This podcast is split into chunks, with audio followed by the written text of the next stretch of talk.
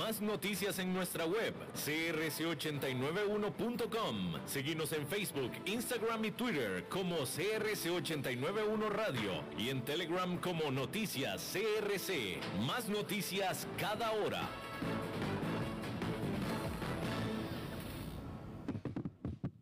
CRC 89.1 Radio y Cadena Radial Costarricense no se hacen responsables por las opiniones emitidas en este programa.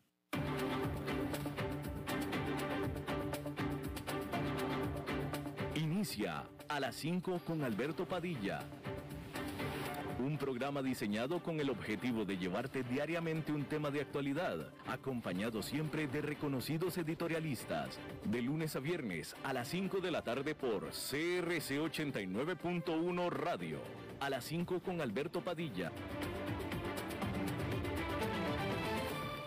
Hola, ¿qué tal? Saludos, bienvenidos a esta emisión de A las 5 con su servidor Alberto Padilla. Muchísimas gracias por estarnos acompañando.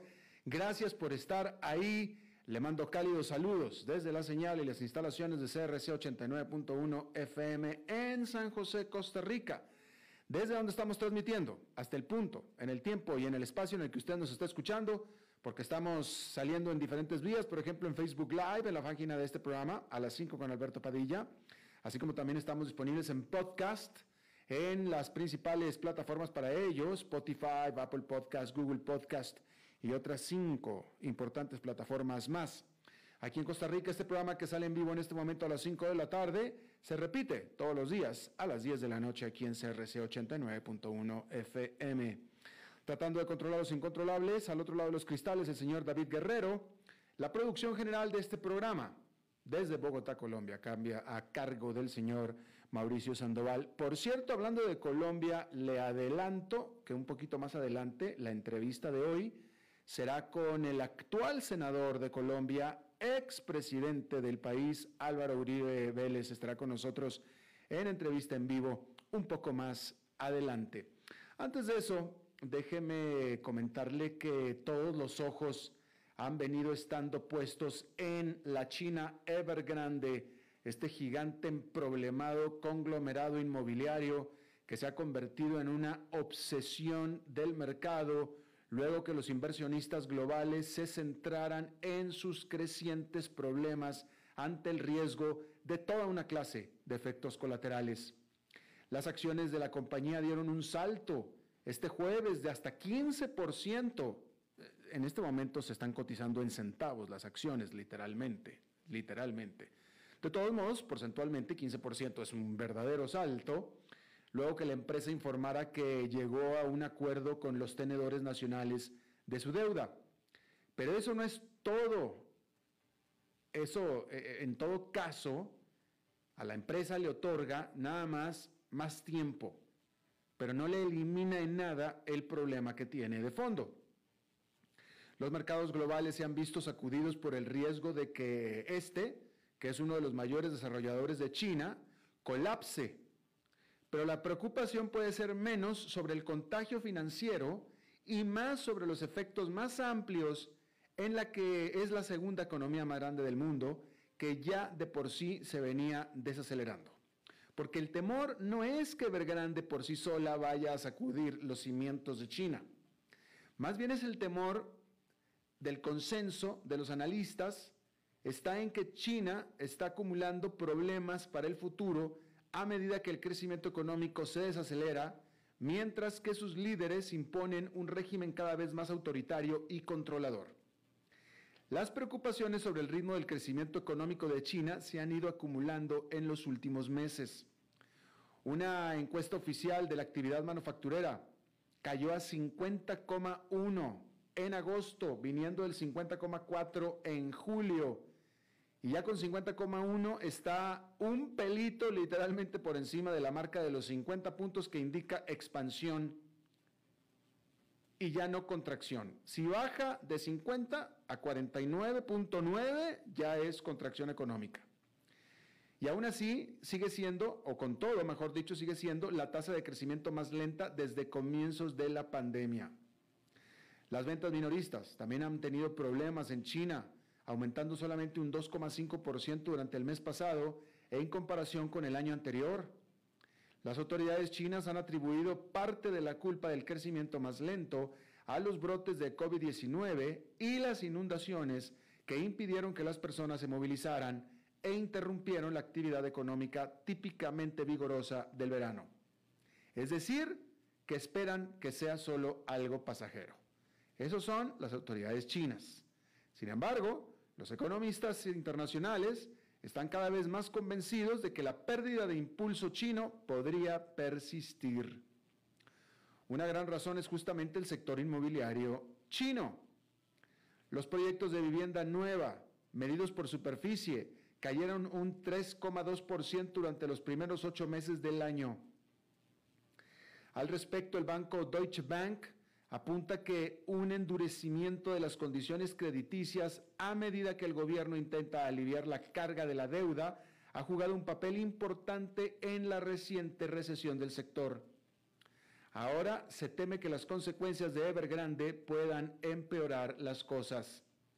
Si bien los canales del financiamiento han permanecido abiertos hasta ahora, los desarrolladores pueden enfrentar una presión de liquidez adicional debido a las repercusiones del potencial incumplimiento de Evergrande, escribió el Deutsche Bank.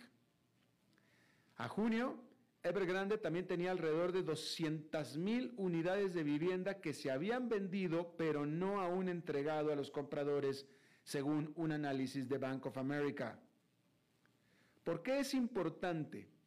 Bueno, porque el sector inmobiliario de China es un motor vital de creación de empleo y representa aproximadamente el 29% de la economía del país que durante años ha impulsado el crecimiento mundial. Eso significa que una desaceleración de China podría tener profundas ramificaciones económicas, no solamente domésticas, por supuesto, sino para todo el mundo.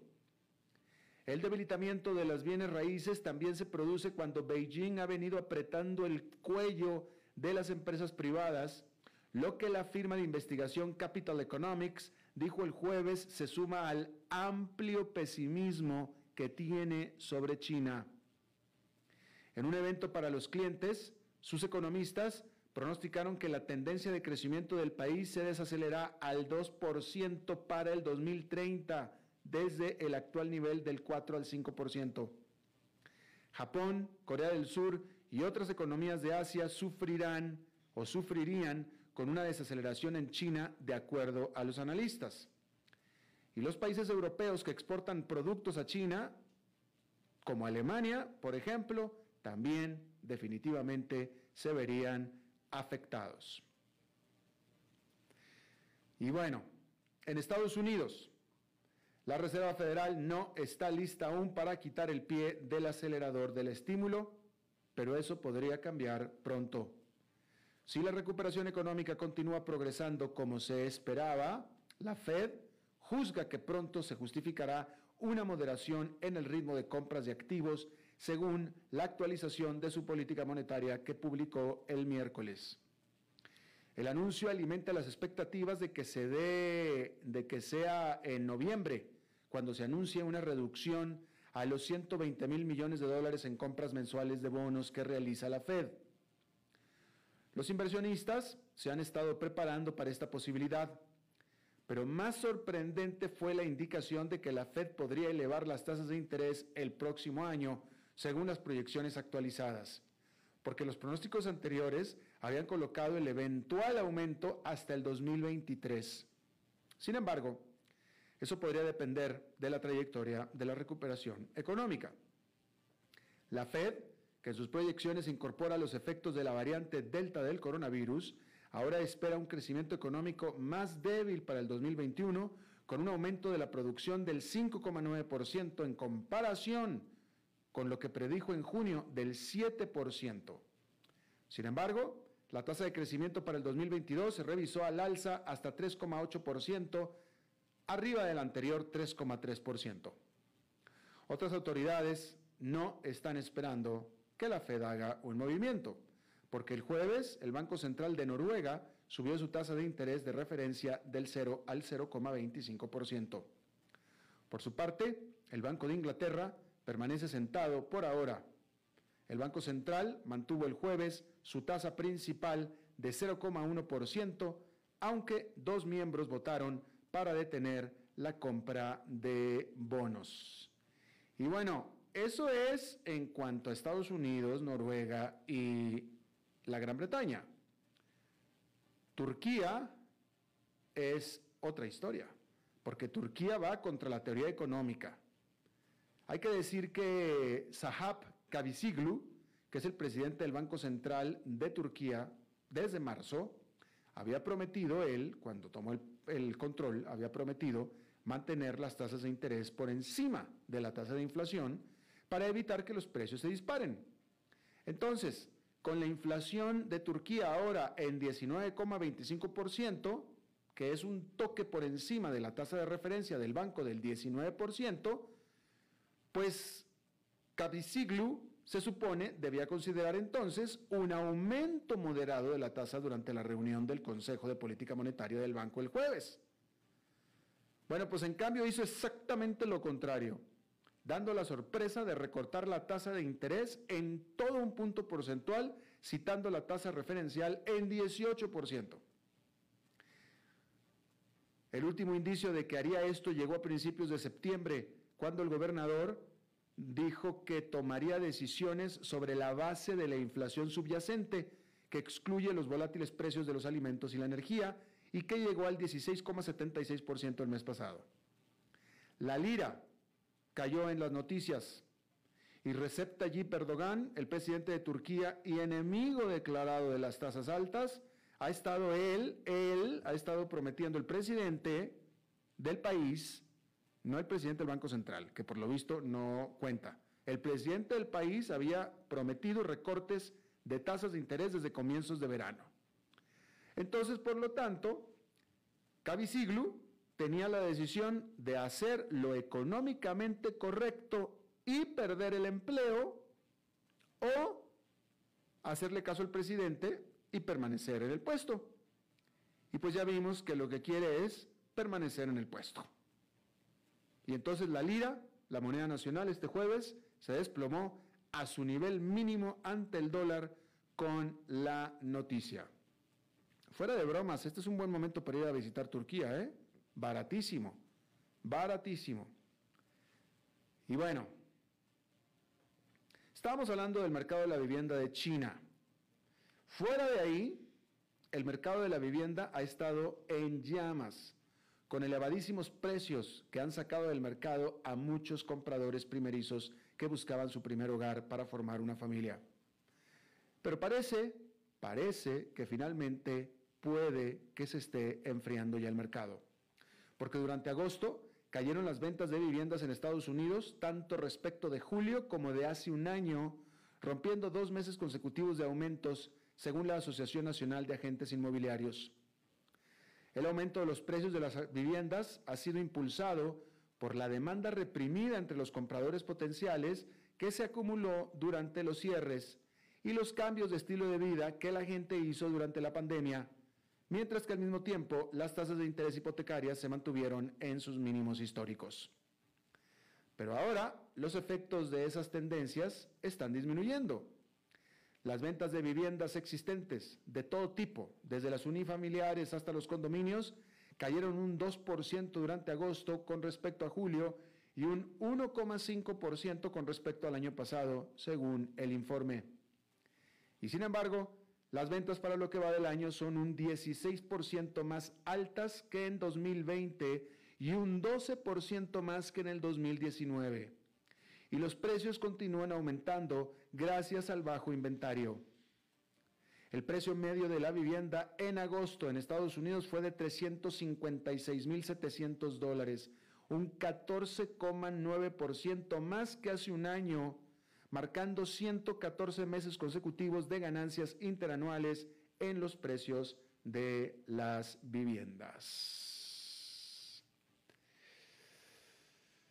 Bueno, la cumbre de sistemas alimentarios de la ONU, celebrada este jueves, tiene un ambicioso objetivo para un evento de un día, que es desencadenar la transformación de los sistemas alimentarios en todo el mundo. espera hacer que la cadena mundial de suministro de alimentos sea más justa, más ecológica y más saludable. Y por supuesto que para lograr esto definitivamente se necesita mucha ambición. Los precios de los alimentos han aumentado en 13 de los últimos 15 meses, acercándose al pico que alcanzaron durante el 2011. El aumento de los costos ha sido impulsado en parte por factores transitorios, como por ejemplo la compra de maíz y soja por parte de China, como alimento para ayudar a reponer su stock de cerdos después de un brote de gripe porcina en el 2018. El COVID-19 está causando estragos en el transporte marítimo mundial y las sequías han causado malas cosechas. Pero la verdad es que hay pocas perspectivas de un alivio inminente, ya que ninguno de estos problemas se puede resolver de inmediato y todos pueden volver a reaparecer. El calentamiento global también pone en riesgo a la cadena de suministros y los intentos de eliminar, o mejor dicho, los intentos de limitar la exposición pueden hacer que los mercados sean menos eficientes y aumentar los costos. Y eso es mucho, mucho para meterse a la boca de un solo bocado. Bien, en otra información, déjeme informarle que, bueno, primero que nada, déjeme decirle que allá en Nueva York, evidentemente los inversionistas celebraron la eh, posición de la Reserva Federal haciendo que el índice industrial Dow Jones quedara con una ganancia de 1,48%, el Nasdaq Composite quedó con un avance de 1,04% y el Standard Poor's 500 con una ganancia de 1,21%. Bien.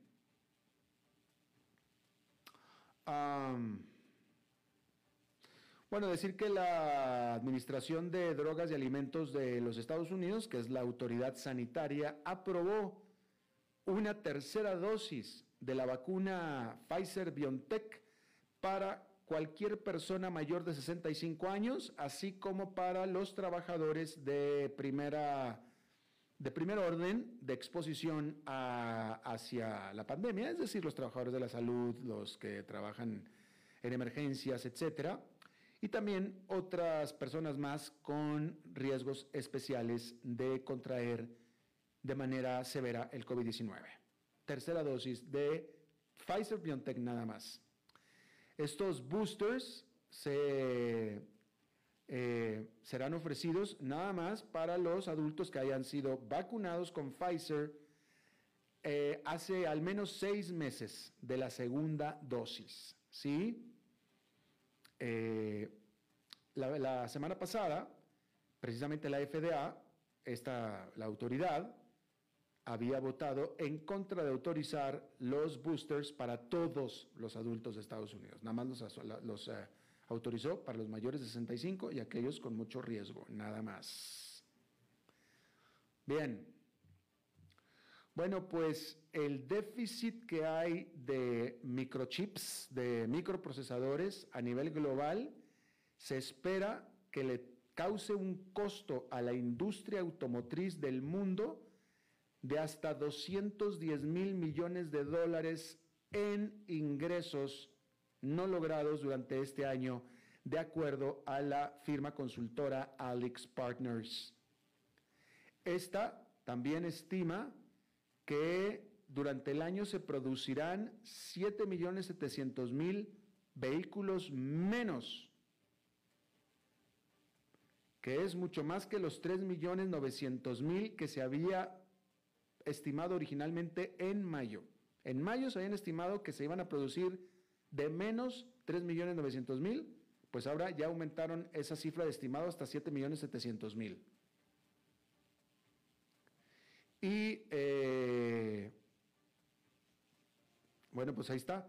Gran parte ahora, gran parte de la escasez de semiconductores del mundo se responsabiliza ahora a un surgimiento fuerte de casos de COVID-19, sobre todo en el sudeste de Asia.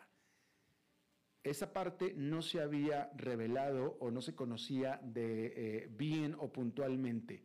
Se sabía que había problemas en la cadena de suministros de, semiconductores, pero no estábamos muy seguros por qué. Bueno, pues ahora sabemos que es un surgimiento en los casos de COVID-19 en el sudeste de Asia, Seguramente, sobre todo en Singapur, que es un centro importante de producción de microchips, donde seguramente un aumento de la pandemia hizo pues detener operaciones a las fábricas productoras. Ahí lo tiene usted. bueno, hay que decir que las acciones de Toast, que es una empresa que produce software para la operación de restaurantes, terminaron su primer día de operación en la Bolsa de Valores de Nueva York con una ganancia de 56% por encima de su precio de oferta, dándole así a la firma una capitalización de mercado por sobre los 31 mil millones de dólares. Eh, originalmente esta empresa había sido bastante afectada por la pandemia, pues, pues, todos los restaurantes habían sido totalmente, sus clientes totalmente afectados por la pandemia, pero eventualmente la compañía Toast registró un aumento de ventas impresionantes con los restaurantes cambiando sus operaciones hacia en línea para ventas en línea, ¿verdad? Para órdenes en línea, y ahí es donde Toast saltó en ventas. Eh, y bueno, se espera que todavía decenas de colocaciones iniciales primarias se den en lo que resta del año, en lo que ya de por sí es un año muy, muy activo en IPOs, en Initial Public Offerings. Bien. El gobierno de Lituania piensa, asegura, que los teléfonos chinos son demasiado inteligentes, literalmente, porque está aconsejando a sus ciudadanos con teléfonos fabricados en China que los boten, que los tiren, que se deshagan de ellos por sospechas de que están programados para la censura, diciendo que los dispositivos vendidos sobre todo por Xiaomi Corporation tienen la capacidad de detectar frases como Tibet libre y movimiento democrático. Eso es lo que dice el gobierno de Lituania. El viceministro de Defensa de Lituania dijo textualmente, nuestra recomendación es no comprar nuevos teléfonos chinos y deshacerse de los que ya se compraron lo más rápido posible. Eso es lo que dice el gobierno de Lituania respecto de los teléfonos chinos que piensa que son tan inteligentes que hasta escuchan lo que uno habla para pasárselo, por supuesto, a las agencias de inteligencia chinas. No nada más es que el teléfono esté escuchando, es que va, luego va y lo chismea. Es decir, que son chismosos. Bien, eh, rápidamente nada más comentarle, eh, no sé si usted esté enterado de este lamentable, porque es lamentable, pero también fascinante desde el, desde el punto de vista de comunicación, caso de eh, eh, este caso que está acaparando titulares ya desde hace más de una semana en Estados Unidos de una muchacha joven, rubia blanca, guapa, linda, que estaba haciendo un road trip, que estaba de viaje con su novio, eh, ambos jóvenes de 22 y 23 años, y eh, en medio del viaje el muchacho regresó y la muchacha no regresó. Bueno, para no hacer que hacerle el cuento demasiado largo, ya encontraron el cuerpo de la muchacha, el muchacho está eh, eh, perdido, desaparecido, ¿no? La última noticia de este minuto es que acaban de emitir una orden de arresto contra, contra el novio, contra el muchacho, porque a la muchacha ya la encontraron muerta, asesinada. Pero el punto de todo esto es la concentración de los medios de comunicación que han dado al caso este de la muchacha desaparecida. Y en algo que yo ya estaba empezando a meditar, y en eso ya los, ya los titulares, ya o, alguna atención se dio hacia ese lado, en el sentido de cómo la prensa de Estados Unidos se fascina con lo que ya le están conociendo como el síndrome de la muchacha blanca perdida. Porque como en cualquier otro país del mundo, muchachas perdidas hay muchísimas en Estados Unidos de todos los colores y de todos los sabores. Y nunca la prensa jamás dice absolutamente nada. ¿Cuántas muchachas perdidas afroamericanas no hay? ¿Cuántas muchachas latinas perdidas no hay? Muchísimas, también desaparecidas, en condiciones tremendamente sospechosas. Y ni quien haga caso ni quien diga nada. Estamos hablando de decenas, de cientos de muchachas de todo tipo de nacionalidades y etnias que están desaparecidas en Estados Unidos y nadie dice nada. Ah, pero que no se pierda o desaparezca una muchacha joven, blanca, guapa y rubia. Porque entonces sí empieza la, fascinación de la prensa, que es lo que está pasando en este momento. Eh, y, de nuevo, es una, un golpe de realidad que los mismos medios de comunicación tienen que afrontar, porque es la verdad. Es la verdad, ¿no? Y ahora muchos familiares de muchas otras muchachas de otros colores están diciendo, oye, a mí también, mi hija también se perdió, ¿por qué no le haces el mismo caso? Y bueno, de nuevo, ahí hay que hacer un acto de contrición ahí por parte de los medios de comunicación, porque es cierto, existe, y aquí está una vez más reflejado, el fenómeno de la chica blanca, joven, extraviada y la fascinación de la prensa con ellos. vamos a hacer una pausa y regresamos con nuestra entrevista de hoy. A las 5 con Alberto Padilla, por CRC 89.1 Radio. Dijo Salvador Dalí. Un gran vino requiere un loco para hacerlo crecer, un hombre sabio para velar por él, un poeta lúcido para elaborarlo y un amante que lo entienda. Bodegas y viñedos La Iride, vinos argentinos de la región de Mendoza. Colecciongourmet.com desde Maipú, Mendoza, la tierra del olivo nos llega aceite de oliva Laur. Su delicada y elegante textura, así como su afrutado aroma vegetal, lo convierten en un aceite especial para paladares exigentes. Disponible en tres variedades: Laur Cruz de Piedra, Laur Aceite de Oliva Extra Virgen y Laur Gran Mendoza Aceite de Oliva Extra Virgen. Lo mejor de tres zonas en una sola botella. Galardonado con el Gran Prestige Gold en el Terra Olivo 2018. Aceites de oliva Laur no pueden faltar en tu mesa. De venta en todas las tiendas, don Fernando. Es tiempo de celebrar los buenos momentos. De disfrutar con los tuyos, con quienes te hacen reír. Es tiempo de celebrar lo que te mereces con aquellos que compartís la experiencia de vivir. Porque siempre tendremos a alguien con quien celebrar. La Iride, bodegas y viñedos de la región de Mendoza Búscanos como colecciongourmet.com.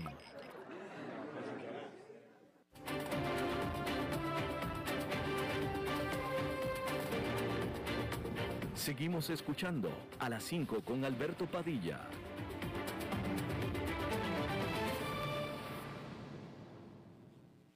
Muchísimas gracias por continuar con nosotros. Eh, Uh, que estoy leyendo un, eh, un, titular en este momento en Argentina, donde se están tomando pues medidas económicas.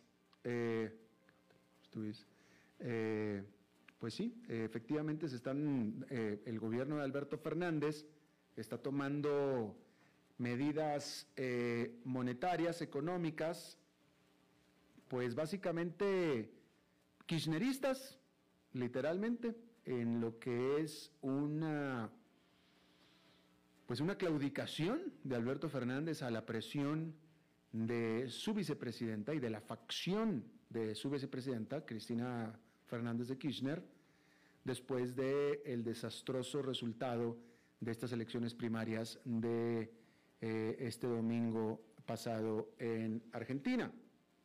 Eh, donde la, vicepresidenta, Cristina, literalmente después del desastroso resultado, ella abiertamente eh, dijo, y lo dijo así, dijo, bueno, eso es lo que sucede y esto es lo que se saca el gobierno por estar apretando al pueblo con medidas de austeridad obviamente tratando, esto y esto lo digo yo, obviamente tratando de arreglar la situación económica y por tanto están pasando a hacer penurias al pueblo y el pueblo entonces está eh, generando su rechazo, cosa que es cierta, pues es cierta, ¿no? El gobierno de Alberto Fernández tratando de corregir los profundos balances eh, económicos, pues tiene que tomar medidas recesivas, medidas de austeridad para tratar de enderezar el barco económico. Pero las propuestas de Cristina, que son las que ella misma estableció cuando era presidente del país, pues son las de gastar, gastar, gastar, gastar dinero que no se tiene. Que ese es el problema. Pues el problema es que Argentina no tiene dinero. Y ese es el problema que estaba tratando de corregir Alberto Fernández, que también trató de corregir eh, Macri.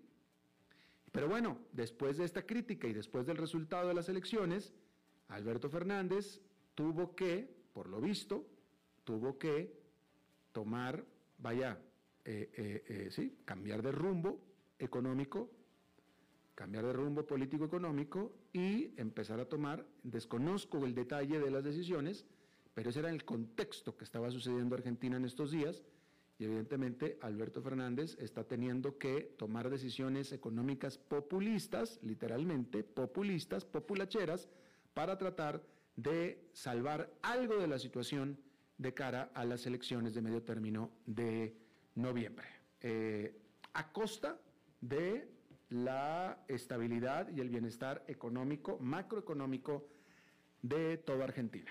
Bien, vámonos a Colombia y me da muchísimo gusto eh, saludar después de mucho tiempo al presidente Álvaro Uribe Vélez. Presidente, ¿cómo está? Me da gusto saludarlo.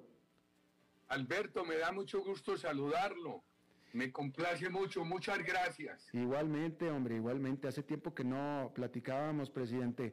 Este, cuéntenos, presidente, usted, eh, eh, ¿en qué va el caso judicial que lo llevó a renunciar a su puesto en el Senado, a renunciar a su curul y que lo llevó también a permanecer en prisión domiciliaria? ¿En qué va ese caso?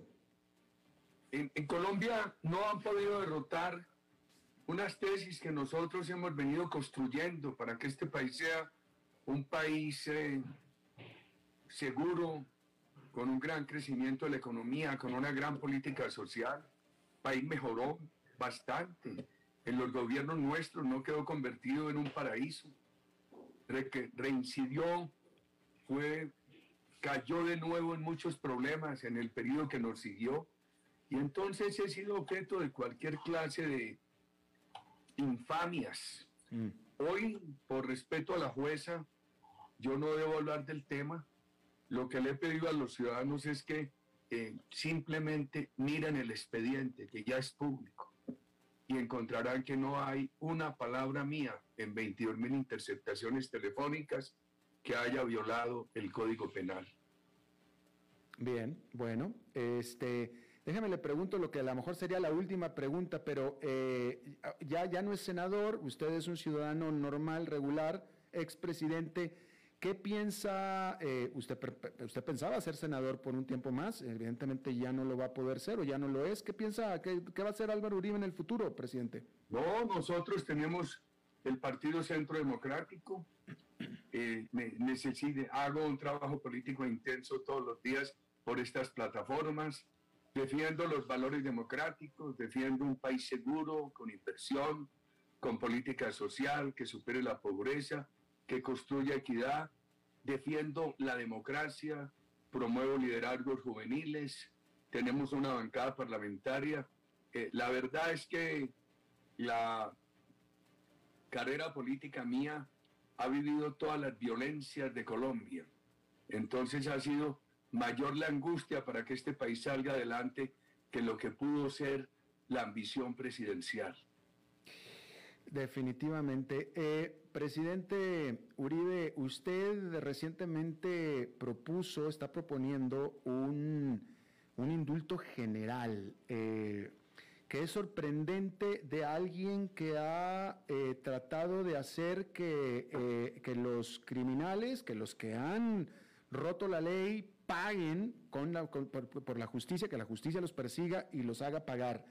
Y de pronto usted ahora propone este indulto general. ¿Cuál es exactamente la sustancia? no, no, no es indulto general, Alberto. Dígame. No es indulto general. Nosotros nos opusimos al acuerdo con la FARC porque les dieron impunidad total. Llevaron ni un día de cárcel para los responsables de delitos atroces, ni un día de cárcel para los violadores de niños, para los secuestradores, los llevaron al Congreso de la República, al narcotráfico de la FARC lo trataron como delito político, el país que había bajado a 42 mil hectáreas de drogas la subieron a más de 200 mil, Alberto. Nosotros hemos, acabaron con la fortaleza de las Fuerzas Armadas de Colombia.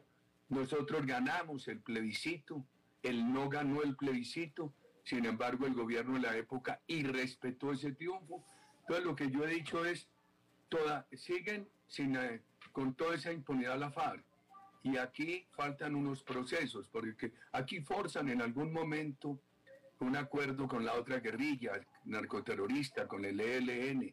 Ah, surgieron con motivo de ese proceso de FARC eh, grupos disidentes, otros grupos narcoterroristas, etcétera.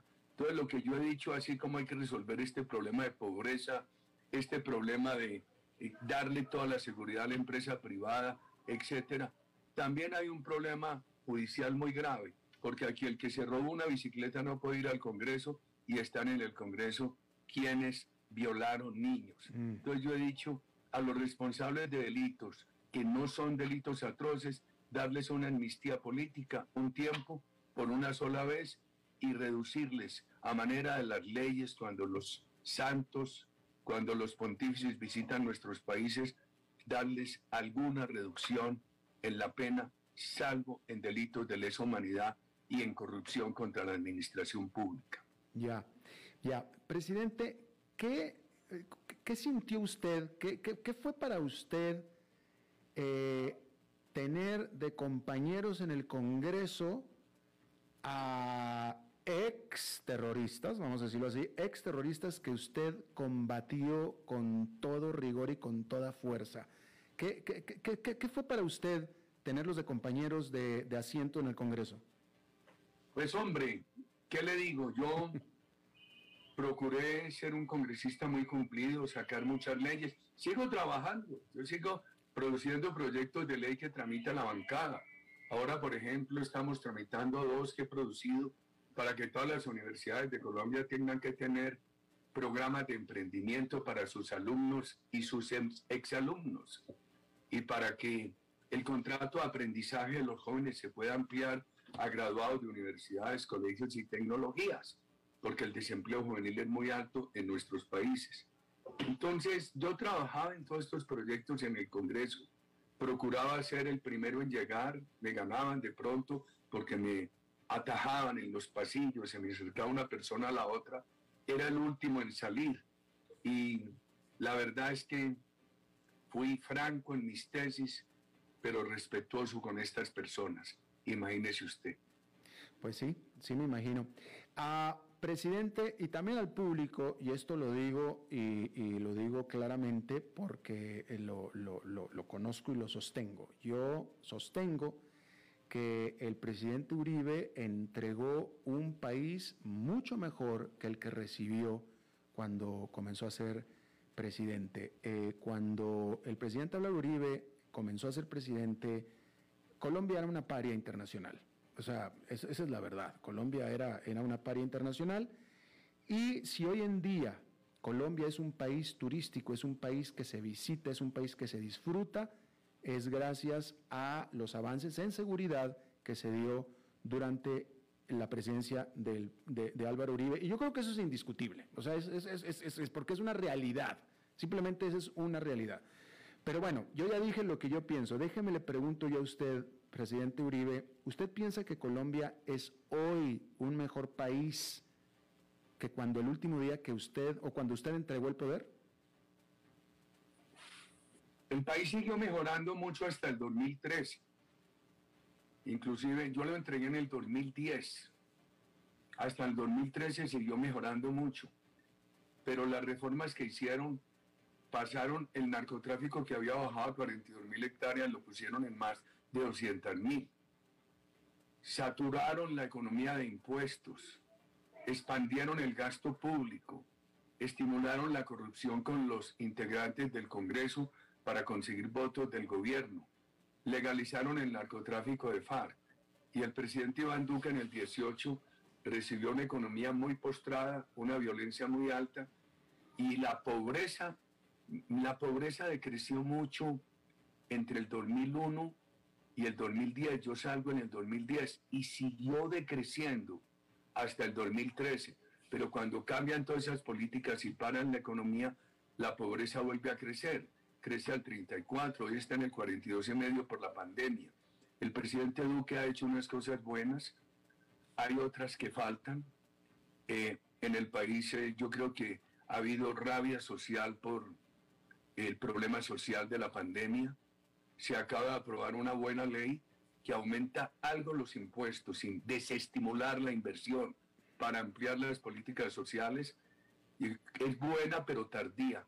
Ojalá puedan acelerar mucho su aplicación, porque para nosotros es tan importante, Alberto, el tema de la inversión privada como el de la política social. Van de la mano. Claro. Tenemos problemas de seguridad con un, este narcotráfico que le dejaron al presidente Duque y el amarro constitucional ha logrado que aquí haya un Estado alternativo narcotraficante que interfiere el Estado de Derecho. El país va a tener que pensar en tomar decisiones muy serias nuevamente para enfrentar eso, estimado Alberto. Eh, Presidente, bueno, usted salió en el 2010 y, usted acaba de decir que desde 2013 en adelante, es decir, hasta ahora, el 2021, la situación se ha deteriorado. Se deterioró mucho hasta el 18.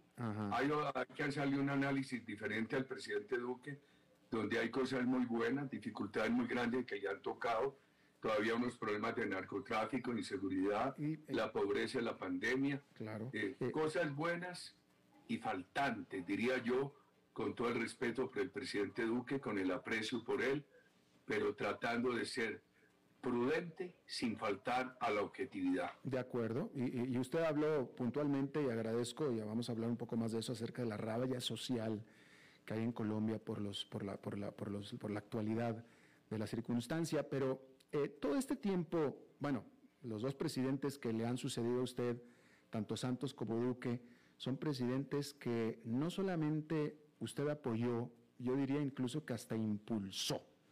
Yo creo que sin su apoyo decidido de ambos presidentes, ninguno de los dos hubiera podido ser presidente, me atrevo a afirmarlo. Eh, y sin embargo estamos en estas circunstancias. Eh, entiendo que ahora está decidido usted a no apoyar más al próximo presidente que sea el próximo año, presidente Uribe, ¿cierto? El partido va a tener su candidato y seguramente se llegará a una coalición.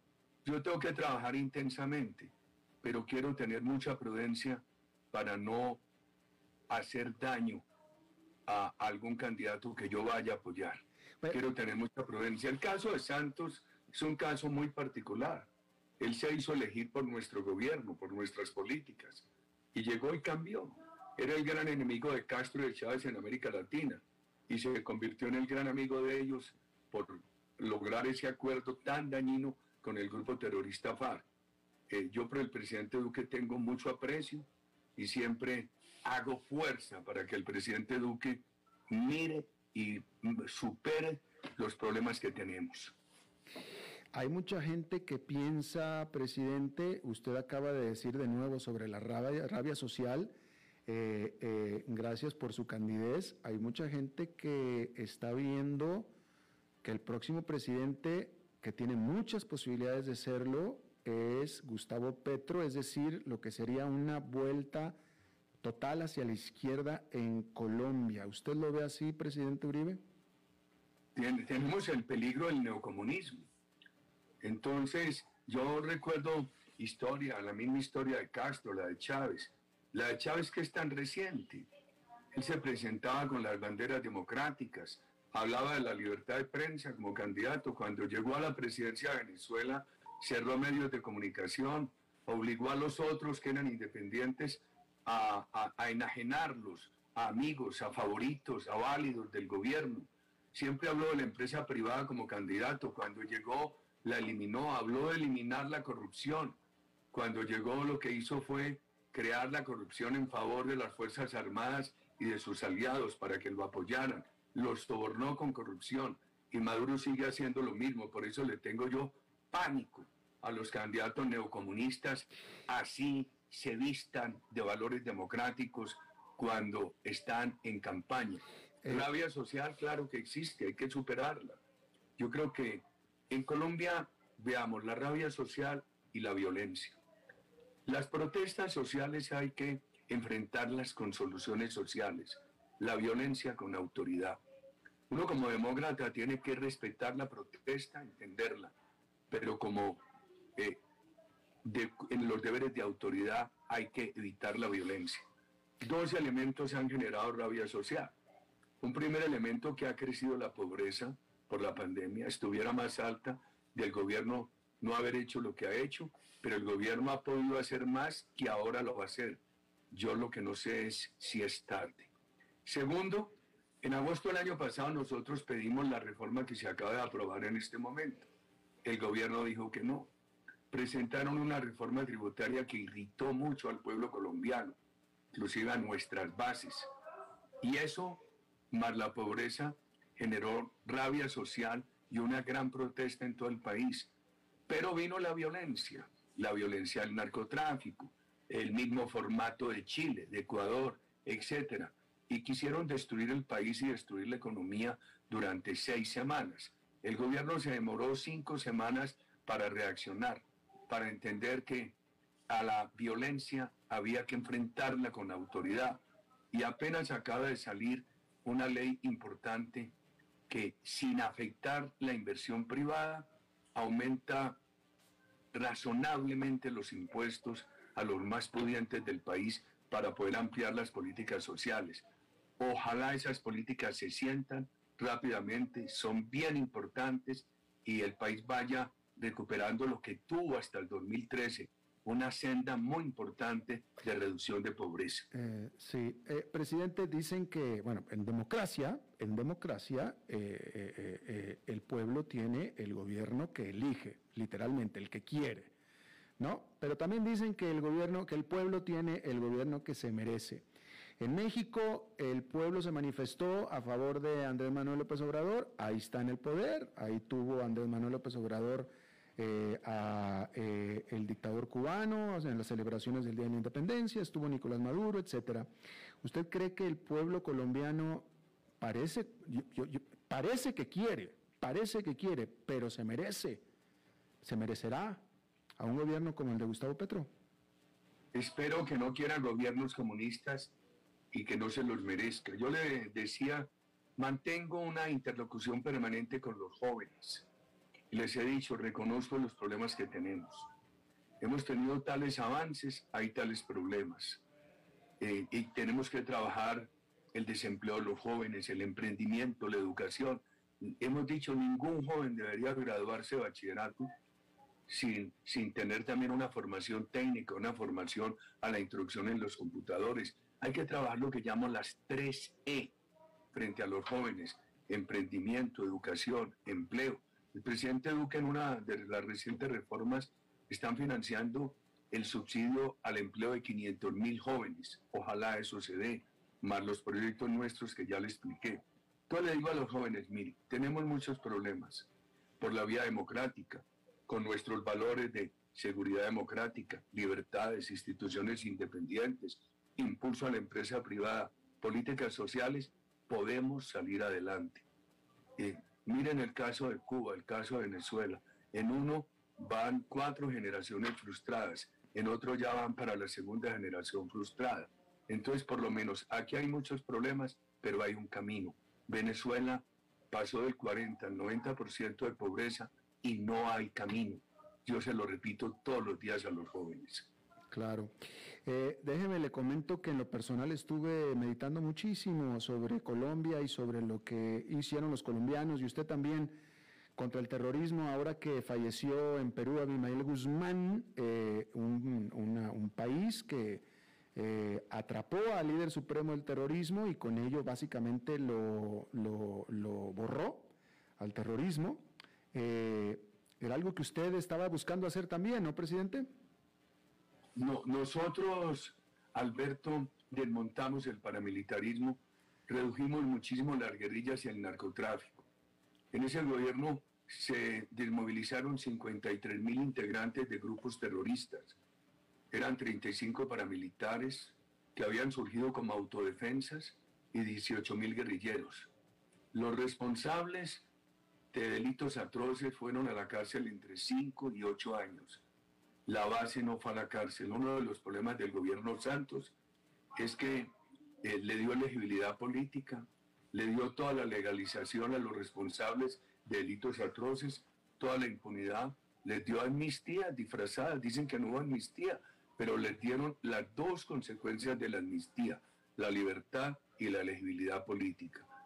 Y eh, para desmovilizar un segmento de la FARC desmovilizaron, porque hay 4.000 reincidentes, y la segunda guerrilla que es el ELN muy crecida por el espejo de impunidad de FARC, y mucha inseguridad por el narcotráfico. Entonces reconozcamos que tuvieron el valor, que eso tuvo un elemento positivo que fue desmovilizar un sector de la base de la FARC en ese momento. Para eso no se habría necesitado ese sacrificio institucional que se hizo en Colombia. Este país ha sido generoso siempre con la reinserción. Lo que hizo Santos fue un daño institucional muy grande para darle impunidad a unos cabecillas terroristas, para legalizar la, la, droga en cabeza de la FARC y eso lo que hizo fue traer los daños que vive Colombia ahora. Pues sí, así es. Álvaro Uribe Vélez, expresidente de Colombia, le agradezco muchísimo que haya charlado con nosotros. Me da mucho gusto saludarlo de nuevo, presidente. Muchas gracias a usted, Alberto, y saludo a todos sus oyentes, a todos sus televidentes en esa gran nación hermana que es Costa Rica. Buenas noches y muy amado. Muchas gracias a usted, buenas noches. Bueno, y eso es todo lo que tenemos por esta emisión de A las 5 con su servidor Alberto Padilla. Muchísimas gracias por habernos acompañado. Espero que termine su día en buena nota, en buen tono. Y nosotros nos reencontramos en 23, en 23 horas. Que la pase muy bien.